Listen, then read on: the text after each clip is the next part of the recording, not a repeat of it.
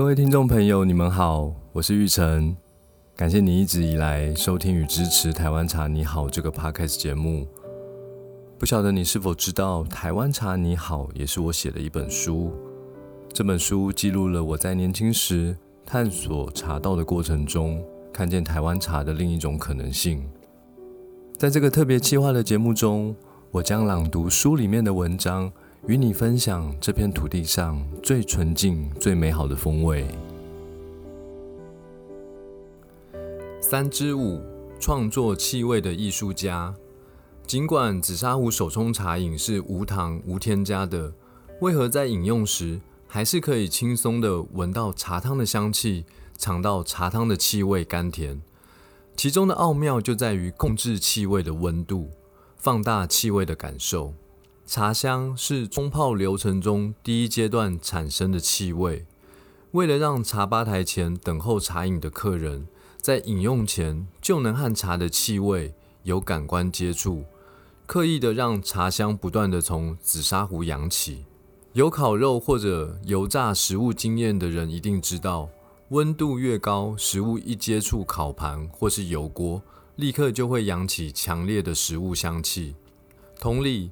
当摄氏一百度沸水的强烈水柱冲击到茶叶的时候，也能散发出阵阵的香气。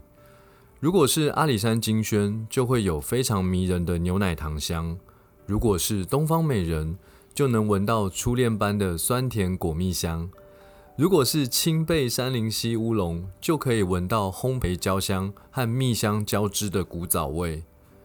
有别于传统用不同的水温泡不同的茶。坚持用最高温产生大量茶香，创作出引人入胜的饮前氛围。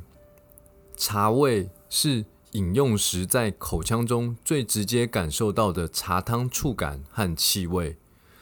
基本上，当食物或饮品的温度太烫或太冰，都无法提供口腔最舒适的温度，以利于味蕾感受到大量的气味。以金圣宇的热茶为例。使用沸水在三至四分钟冲泡三百毫升的热茶，完成的茶汤温度大约在摄氏八十度上下，是对口腔非常不友善的温度。因此，不采用传统茶道的窄口玻璃茶海，采用实验室中的广口烧杯。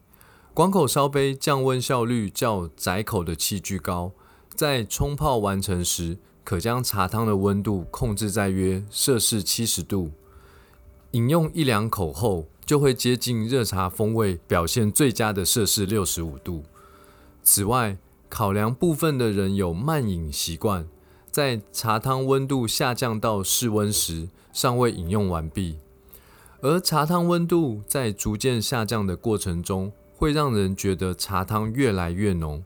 相信很多人都听过“茶要趁热喝”的说法，凉茶容易过浓变苦，因此在冲泡时对于浓度控制下了很大功夫。即使在室温状态下，仍能享受到茶汤舒服的气味。而在冰茶的部分，因为坚持全部都去冰，或许称之为凉茶更适合。去冰的目的，除了避免冰块在融化过程中稀释茶汤，太冰也非常不适合味蕾感受茶的气味。也因为冲泡方式不同于手摇茶铺采大锅焖煮，煮成带有过量茶碱的浓厚茶汤，再透过稀释和调味调整成适合饮用的浓度。金正宇的冰茶是每一杯以独家设计的冰镇方式现泡。得以冰凉的口感，品尝如热茶的真实完整风味。除了控制气味的温度，放大风味的感受，还必须创作美好的气味，才是一杯值得再三品味的好茶。无论是热茶或冰茶，因为不同茶种产生不同气味，不同气味吸引不同的人喜爱。但我们设法在这些不同气味中。创作大家都喜爱的共同气味，就是无糖的甘甜。无糖的甘甜是金圣宇认定好茶的标准。严选茶叶原料是必要的。正所谓巧妇难为无米之炊。如果食材本身就不好，再厉害的厨师也无法做出好料理。再者，各种辅助器具的使用，都是为了小心翼翼地呵护紫砂壶冲泡出的甘甜茶汤。例如，茶吧台上有实验室才会用到的长嘴漏斗，其目的就是为了让茶汤装进随身瓶时，避免茶汤产生泡沫，导致酸化破坏甘甜度。金圣宇非常重视茶汤气味表现的学问，除了茶叶原料的拣选和冲泡方式的坚持，以及专注在每一个细节的控制调整，就是希望能够以不加糖、无添加的方式。重现一杯真正台湾茶的美好风貌。